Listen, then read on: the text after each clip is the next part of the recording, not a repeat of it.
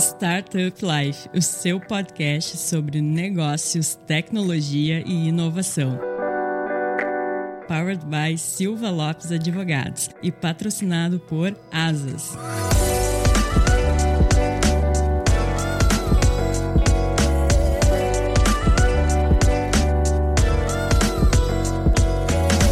Pessoal, eu sou a Cristiane Serra e esse é o seu podcast Startup Life. Começando mais um episódio hoje com um assunto muito pertinente e importante que tem cada vez ganhado mais espaço entre as empresas, no ambiente de trabalho e é claro que no ecossistema não poderia ficar de fora, que é a saúde mental. Mas antes da gente revelar quem é o nosso convidado de hoje para tratar desse tema super importante, vai o recado do nosso patrocinador, o Asas. Desfrute da tranquilidade ao centralizar toda a gestão financeira da sua empresa em um só lugar. No Asas, você cria cobranças, gera notas fiscais e antecipa seus recebíveis de forma simples e em poucos cliques. Acesse asas.com. Lembrando que Asas se escreve A-S-A-A-S e conheça a conta digital completa para empresas. Então, dado o recado do nosso patrocinador, o Asas, convido então agora para o nosso bate-papo o Rodrigo, cofundador e CEO da Guia da Alma. Rodrigo, seja muito bem-vindo. Fala, Cris, obrigado. Satisfação estar aqui com vocês. Pessoal que está aí ouvindo Startup Life, acompanho já esse canal, vários podcasts interessantes e estou honrado aqui em estar tá podendo falar um pouco para vocês hoje.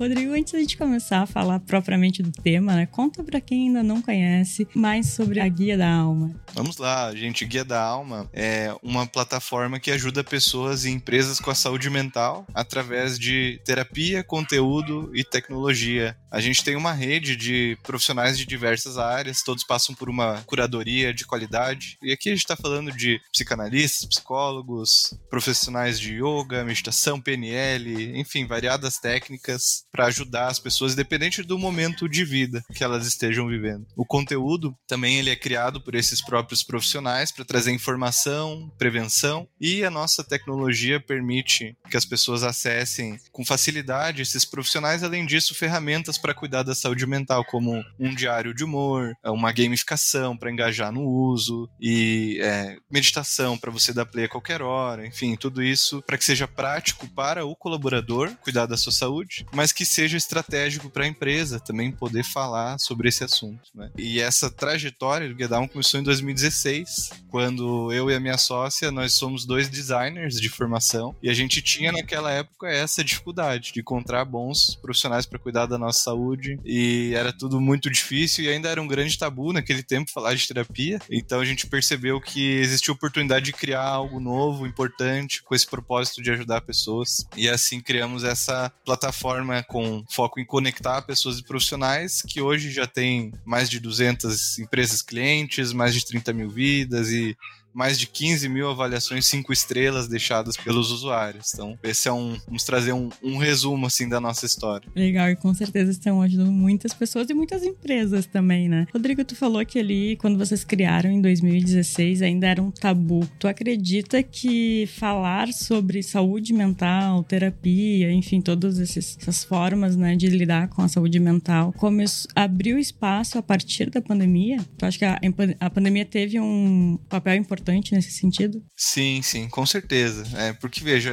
antes da pandemia, já mapeado que 15% de todas as doenças né, ah, no mundo todo, 15% delas eram de ordem mental. Então, já é um número muito grande. Mas é, era tido como um assunto é, tabu, meio velado, né? Às vezes, nas nossas próprias famílias, é, pessoas com, com questões complicadas eram tratadas com exclusão. Imagina no ambiente de trabalho, onde se tinha uma visão muito de separa o profissional do pessoal e então a saúde mental é um assunto da porta para fora. É, hoje a gente sabe que não tem mais como, como desligar isso, né? Mas enfim, isso era um entendimento meio que cultural na época e que houve, né, em relação à pandemia. Isso é muito interessante porque é uma, uma crise de saúde física, né, com relação a um vírus, mas ela gerou uma crise secundária de saúde mental, que essa nossa ida ao trabalho e o, o que existe de, de forma geral no mundo externo são meio que válvulas de escape que nos ajudam a aliviar ou até fugir, às vezes, de questões internas, questões familiares mal resolvidas. E aí a gente ficou de lockdown, com um monte de restrições e limitações, e foi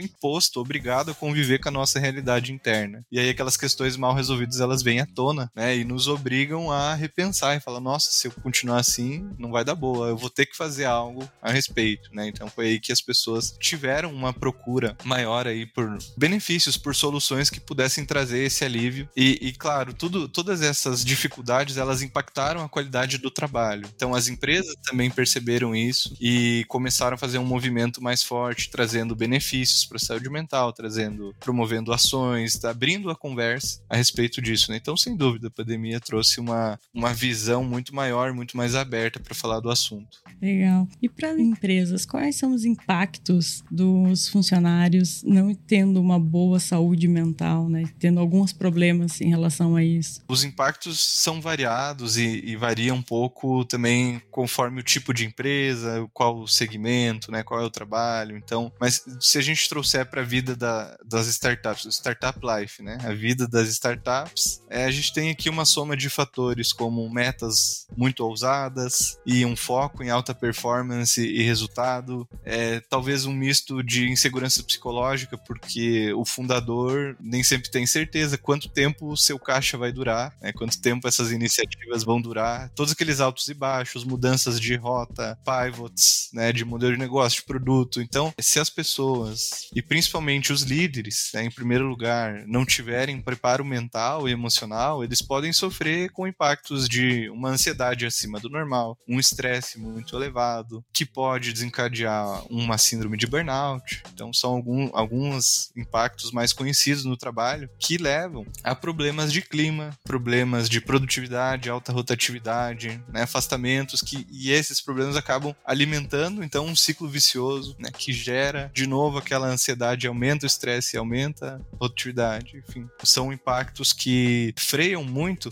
o crescimento das startups. E geram custos que muitas vezes são invisíveis, porque se não acontece a performance e o resultado, muitas vezes isso vai ser vinculado a uma falha no produto, ou a uma falha no marketing, uma falha nas vendas, mas existe por trás de tudo isso um fator chamado saúde mental, saúde emocional, que é o, o estado interno de onde as pessoas começam e fazem suas, suas demandas da forma ao que elas entregam. Sim. Então, se internamente as pessoas não vão bem, é uma consequência clara que a qualidade do trabalho que elas entregam também não será bom. E isso gera então, esses custos invisíveis que é, ainda são é, pouco medidos, mas que impactam grandemente. A gente precisa trazer mais atenção para eles.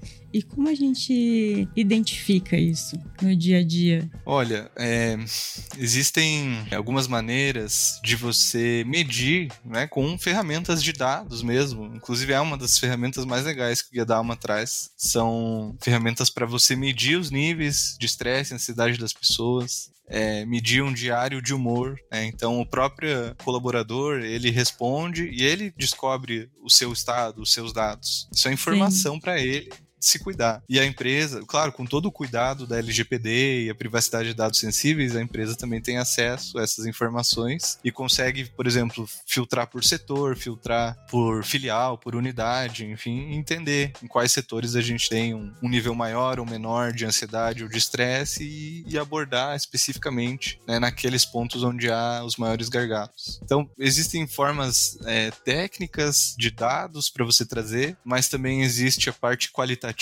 que é você abrir a conversa você permitir que esse seja um assunto na sua empresa, que os líderes, os colaboradores, os RHs falem a respeito, para que é, possa se gerar uma consciência coletiva né, sobre a importância que tem esse assunto. Legal. E como tu vê o, o cenário atual hoje do Brasil em relação à saúde mental? E claro, né, a gente puxando o foco aqui para o ecossistema de tecnologia e inovação. Eu me arrisco a dizer, né, baseado em zero fontes, né, mas como que a gente vivencia que deve ter aumentado bastante ainda, né? Assim, essa é uma pergunta que traz más notícias, né?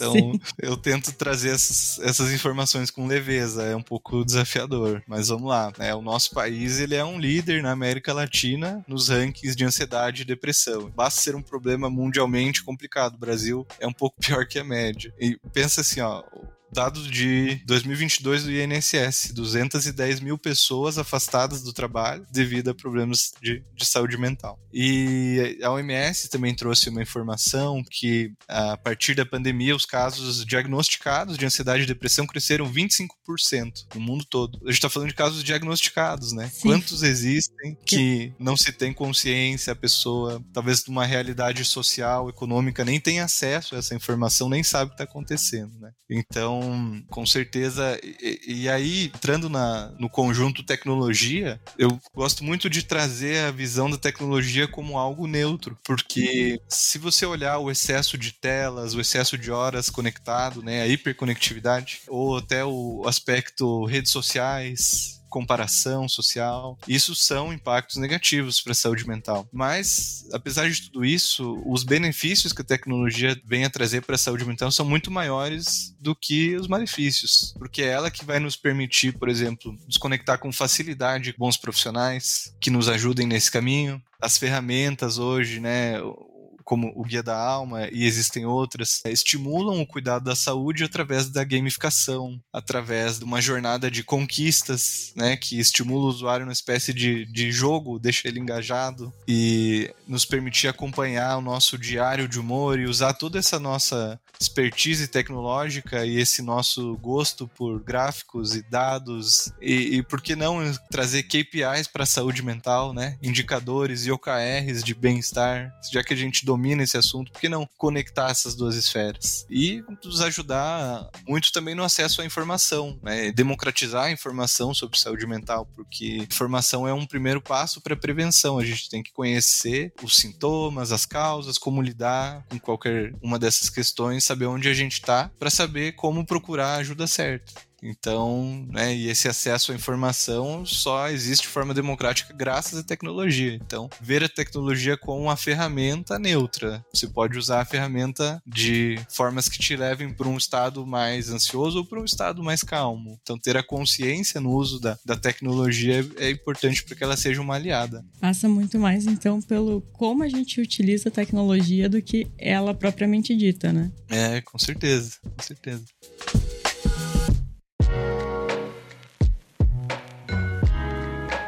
Rodrigo, enquanto a gente estava aqui fazendo a pauta, estudando um pouco sobre o tema, a gente se deparou com um termo que eu te confesso que eu não tinha, que eu não conhecia ainda e queria que tu explicasse um pouquinho pra gente, o burnout digital. Boa, vamos lá. O burnout ele é uma é uma síndrome. Eu tô falando do burnout em geral, né? Sim. É uma síndrome considerada, foi em 2022 considerada pela OMS como uma doença do trabalho, e ele basicamente é conhecido como síndrome do esgotamento profissional. É quando a gente, tô falando bem bem, a grosso modo, tá, Sim. gente? Mas quando a gente trabalha demais, demais, demais, é um ponto onde a gente queima. Burnout, queimou. Só que o burnout não é uma coisa tipo assim, ah, trabalhou, trabalhou, trabalhou e bom, queimou. Não, ele tem 12 estágios, né? Que vão gradualmente evoluindo. Então a gente pode, é, conhecendo esses estágios, trazer consciência para eles e fazer ações antes que eles se tornem algo que chegue lá num caso grave, severo, né? Porque depois que chegou no severo, o trabalho para voltar é muito mais difícil do que o trabalho trabalho para se manter num nível de normalidade. Então,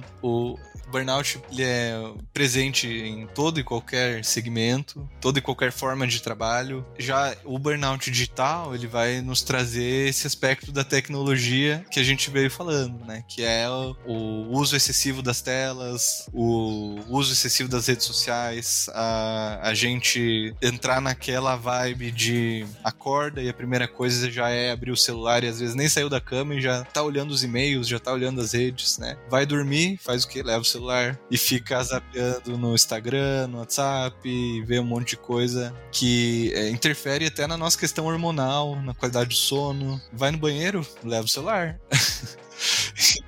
Então, esse excesso, né, assim como a, o burnout é o, o excesso do, do, trabalho que leva ao esgotamento profissional, o burnout digital é o excesso do uso da tecnologia que leva ao esgotamento aí da nossa capacidade cognitiva. E os impactos são bem, bem complicados, né? É, a gente precisa, se você vê casos, né, de pessoas que realmente passaram por isso, demandou meses de cuidado, de remédios, às vezes de internação, para a pessoa conseguir voltar. Então, é muito importante trazer atenção para esse tema, né? Nunca, nunca queira chegar num caso grave de burnout, porque vai deixar marcas para o resto da vida. Na sua vida, na sua família, na sua empresa. Consciência, cuidado em todos os momentos para nunca chegar lá. E como é que a gente identifica que a gente está nesse caminho do burnout, né? Porque tu falou ali que são 12 estágios e como é que a gente consegue, assim, identificar a ponto e entender que está precisando de uma ajuda, né? De um profissional, que não é só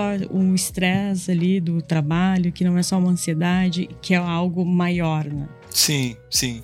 É, é, esses 12 estágios é um conteúdo bem fácil de entender para todo mundo que quiser procurar. No Google vai encontrar informações facilmente, mas alguns pontos que eu vejo como cruciais, quando acontece um ciclo vicioso de estou trabalhando, buscando tal objetivo, tal meta, resultado, e esse resultado não está vindo, não está vindo. E aí, qual é o pensamento? Preciso trabalhar mais e aí eu preciso trabalhar mais e trabalho mais. E às vezes o resultado continua não vindo. E aí vem de novo, preciso trabalhar mais e mais e mais, né? E vai transbordando esses limites. Então, no meio disso acontecem muitas coisas como a, a nossa identificação excessiva com o trabalho, né? Como a, como a pessoa para de se enxergar fora do trabalho e se resume ao que ela faz qual o trabalho dela e esquece da história dela, esquece da vida que ela teve antes de entrar naquele trabalho. Outras questões que acontecem são a, a perda da autoestima, já que eu trabalho tanto e não entrego e não alcanço o meu resultado,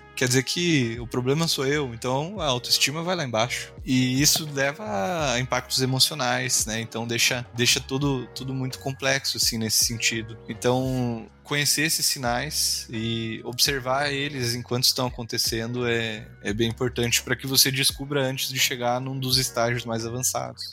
Sim, com certeza. E do lado da empresa, como é que ela identifica que, que um profissional pode estar nesse caminho? Além da, do que tu falou, né? Que tem a questão ali do, do diário de humor, de, das outra, dos outros recursos que tu falaste, como a empresa consegue identificar. Alguns sinais que você pode perceber são, por exemplo, uma pessoa muito produtiva, entrega pra caramba, super performance. De repente, aquele que ela chama, né? Aquele, aquela entrega começa a cair, a produtividade começa a cair. Às vezes, aquela pessoa que falava um monte nas reuniões e brilhava o olho, de repente não brilha mais o olho, ela tá muito quieta. É um sinal que, poxa, será que tá tudo bem? Porque às vezes a pessoa não vai falar o que ela tá sim, passando, né? Sim. Geralmente quando fala já tá num estágio muito avançado, né? Exatamente. Então ter atenção às pessoas, né? Inclusive atenção no nível visual, porque é, mesmo estando no remoto, né? E longe um do outro, se você olhar bem na, na câmera e olhar a pessoa, você consegue perceber, poxa, ela parece que ela tá com olheiras, parece estar tá cansada. Tá com uma expressão de preocupada, ou a pele tá com uma aparência cansada, né? A cor da pele, tudo isso são sinais físicos que você pode identificar de estresse ou burnout. Se você realmente olhar pessoa, né, olhar para a aparência dela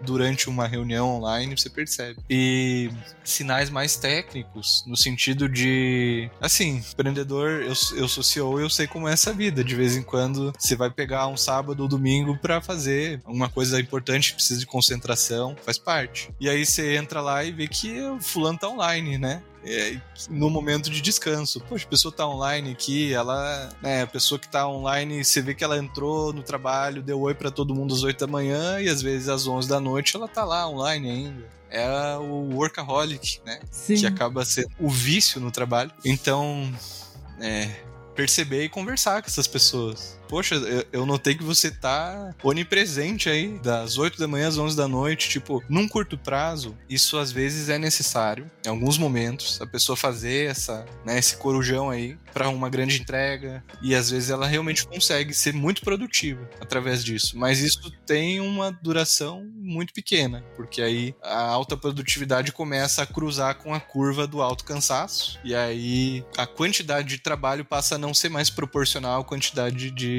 entrega, de produtividade. Né? E aí, como eu falei, isso gera a pessoa achar que, poxa, preciso então voltar a trabalhar mais como antes, mas ela já não tem mais a mesma qualidade de trabalho, né? Sim. Então, tem que ser exceção, isso, não é a regra. Exatamente. Alguns momentos específicos, quando for necessário, bora lá. Café, energético, madrugadas, todo mundo já passou por isso, né? Então não tem como fazer um, uma coisa de vir aqui e falar, não, você respeite seu horário, né? Evite todas essas coisas, porque na vida de startup, às vezes, isso é impossível em alguns momentos. Mas o que é possível é que não seja todos os momentos. É que seja em momentos específicos você abre essas exceções e, pô, depois busca aí um dia de folga, né? Half day off, alguma coisa assim para respirar. E claro, busque terapia, busque conhecimento, coisas que vão do outro lado te equilibrar, te ajudar a trazer essas bases para quando você voltar ao trabalho, tua, tua mente está no lugar, vai fazer uma boa entrega de novo. Tu falaste aí do café e do energético e também quando a gente estava aqui fazendo a pesquisa para montar a pauta, a gente se deparou que eles podem também trazer alguns problemas, né? Não são é, somente e... aliados.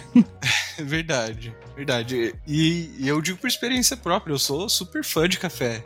Eu amo café, todo dia eu tomo. Mas uma vez tomava muito mais tomava em excesso, né? E aí aquela coisa de ficar eletrizado, assim, que você tá trabalhando, tá quase tremendo na cadeira de tanta cafeína, de tanta cafeína né? Na, na, sua corrente sanguínea. Dependendo do, do, do, trabalho que você vai desenvolver, um trabalho mais criativo é muito mais produtivo para a criatividade você estar tá com a mente num estado tranquilo do que a mente num estado acelerado ou estressado, porque se você pesquisar informações da neurociência, ela mostra que o estresse ele é um grande bloqueador da criatividade e ele também dificulta muito o processo de decisão. Então, tenta se colocar nessa situação, lembrar de algum momento, né, de muito estresse ou muita raiva, e aí vem alguém e te pede, olha, a gente tinha que definir essa situação aqui. É muito difícil tomar decisão quando você está estressado e às vezes forçar isso te leva a tomar uma decisão que você vai se arrepender depois, né? Então, as substâncias estimuladoras, como café energético, tem seu momento, tem seu papel,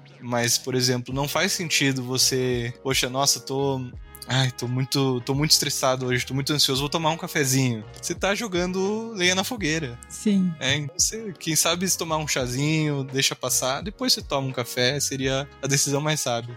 Legal, é, esse, esse também é um aviso bastante importante, né, para quem tá nos ouvindo, porque como tu disse, a gente que mora num país que é tão culturalmente um hábito tão cultural que de tomar o café, né? E como se o café resolvesse todos os, os problemas. Eu vou te confessar que eu não tomo café, mas eu tomo muito chimarrão, então é quase a mesma coisa. sim, sim.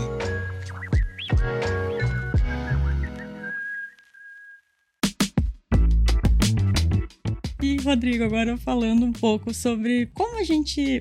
Falando um pouco da parte positiva, né? Que a gente veio trazendo aqui os problemas de como acontecem, mas falando um pouco das soluções. Como é que a gente pode criar um ambiente confortável e tranquilo no ambiente de trabalho? Olha, o primeiro passo eu coloco como falar a respeito, falar sobre. Sabe aquela coisa do, do elefante branco na sala? Tem um elefante branco ali, ninguém tá falando sobre ele. Que estranho, né? Uma sala tão pequena tem um elefante e ninguém tá percebendo. É isso, saúde mental é isso. É, tá todo mundo ali, passou recentemente, está passando, ou tem alguém na família passando, viveu situações, mas de todas essas pessoas que vivem ou viveram situações, qual a porcentagem que está falando a respeito? É muito pouco, ainda é muito pouca gente, né? Então, porque culturalmente se criou a ideia de que o trabalho não é o lugar para se falar de saúde mental. Então, essa desconstrução tem que partir de cima, né? É algo cultural, então tem que vir top down, são os fundadores, as lideranças, falando sobre saúde mental, inclusive falando sobre a sua própria saúde, se mostrar vulneráveis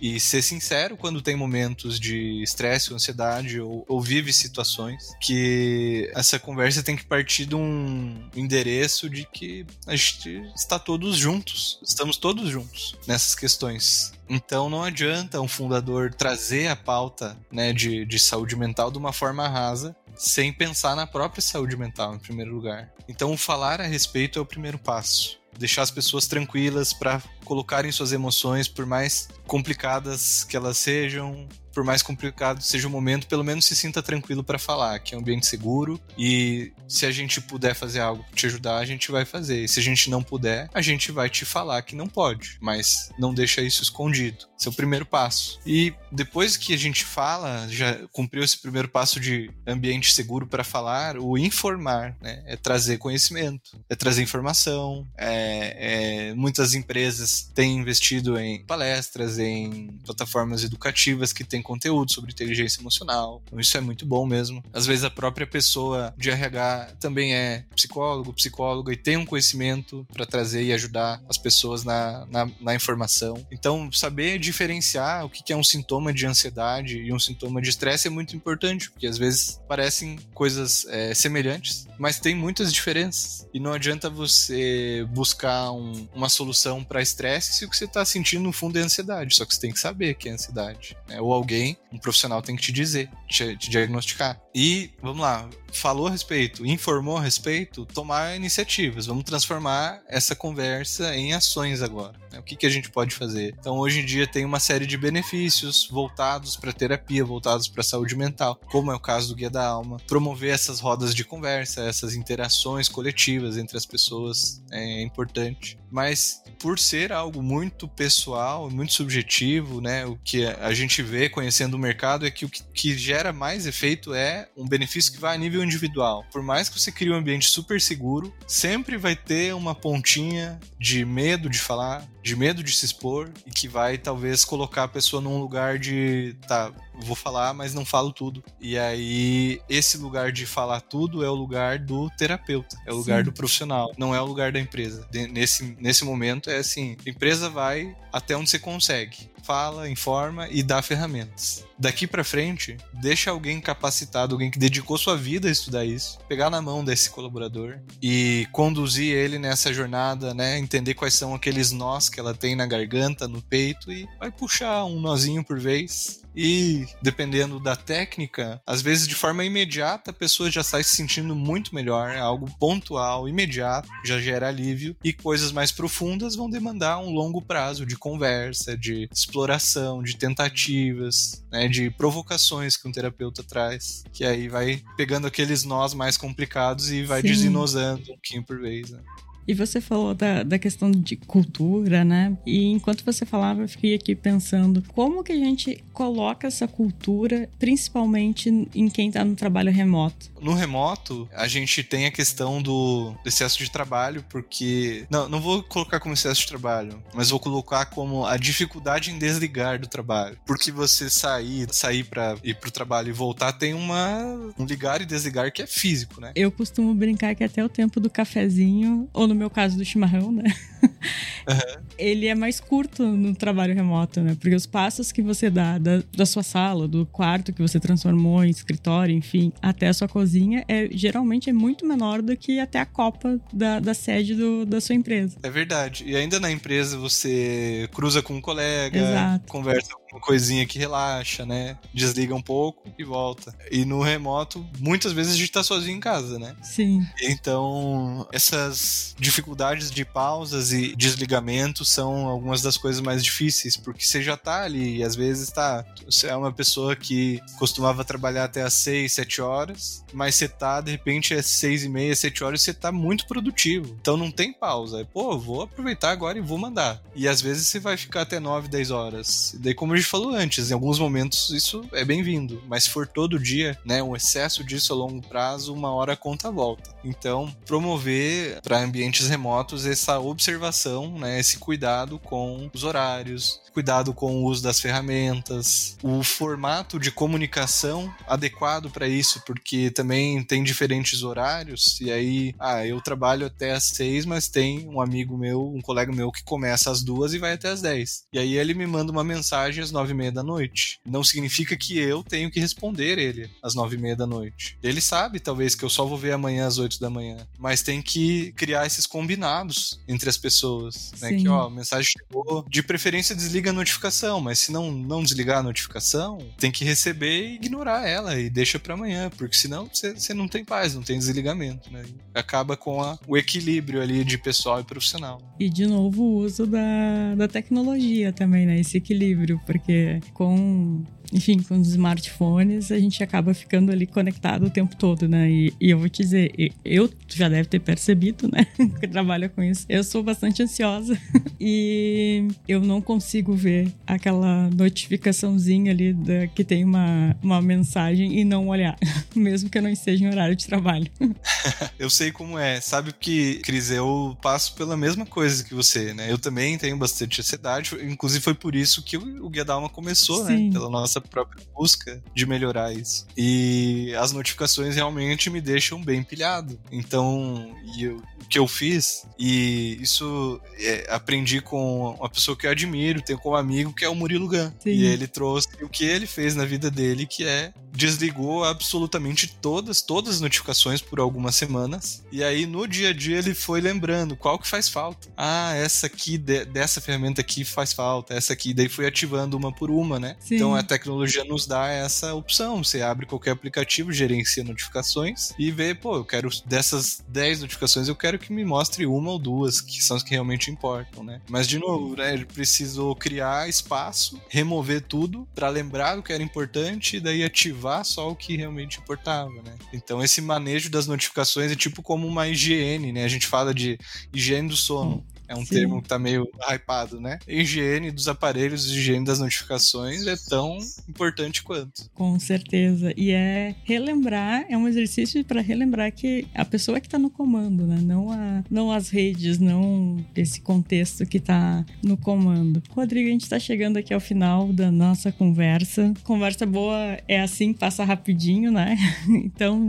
Sim, nem vi passando o tempo, passou voando. Pedir para você deixar mais dicas, então, para as empresas que querem querem cuidar da saúde mental dos seus funcionários, o que, que elas fazem cria esse ambiente seguro, mostra que você é um, uma pessoa, um ser humano, como qualquer outro que está ali, também tem suas questões. Um assunto que deve ser tratado de forma cultural, né? então é aquela coisa que é base do iceberg. Se isso não está nos seus valores culturais, busque trazer de alguma forma. A partir do momento que você coloca isso como cultura, ele vai se desdobrar tanto no trabalho como no, na parte qualitativa né? De, e social dessas pessoas que interagem entre si ali. Então, trazer isso como base de cultura, buscar soluções, né? Buscar soluções. Existem N soluções, é óbvio que eu sou suspeito para falar e não tem como não convidar as empresas para conhecer o Guia da Alma, porque a gente é um benefício feito para a saúde mental com foco especial em startups.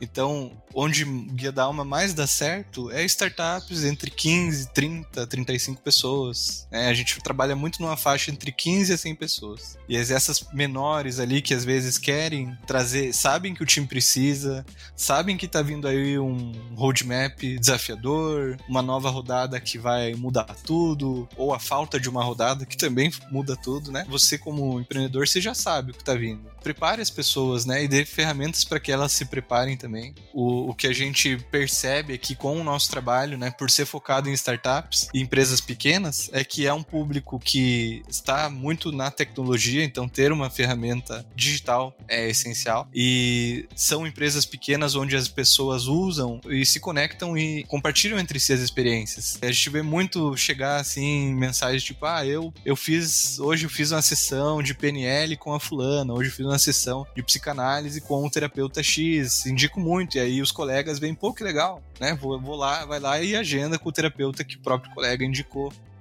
E o que chega muito para nós é isso, as pessoas, os colaboradores usando e trazendo essas transformações que eles passaram e os fundadores também trazendo seus depoimentos, seus cases de sucesso, assim, do quanto é um benefício que resolve o problema, é, entrega uma boa solução e engaja as pessoas porque tem a gamificação e alcança um nível de adesão que outros benefícios nunca alcançaram, justamente pela qualidade e pelas ferramentas que existem para trazer esse engajamento. Legal.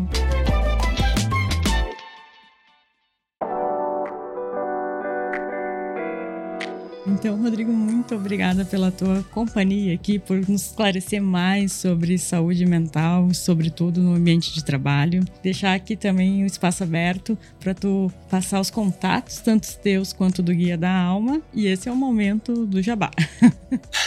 Perfeito. Eu acho que eu já pude fazer um pouco de jabá aqui o suficiente, né? Então, para não me, não me exceder, é, convido a, a todas as empresas que querem ver pessoas mais saudáveis e querem resultados melhores e sabem que a saúde faz parte disso. Conheçam o Guia da Alma, nosso endereço é guiadaalma.com.br, o Instagram também, arroba guiadaalma.com.br, meu e-mail rodrigo arroba e podem nos acionar para a gente conversar, conhecer seu cenário. Se fizer sentido, vamos te demonstrar a plataforma para que você veja e se continuar fazendo sentido, a gente entra no assunto planos, valores, tudo mais. Isso aí é uma conversa bem bacana, bem leve que nós podemos ter e, e, vai ser um prazer aí receber a, a, audiência do Startup Life aqui com a gente.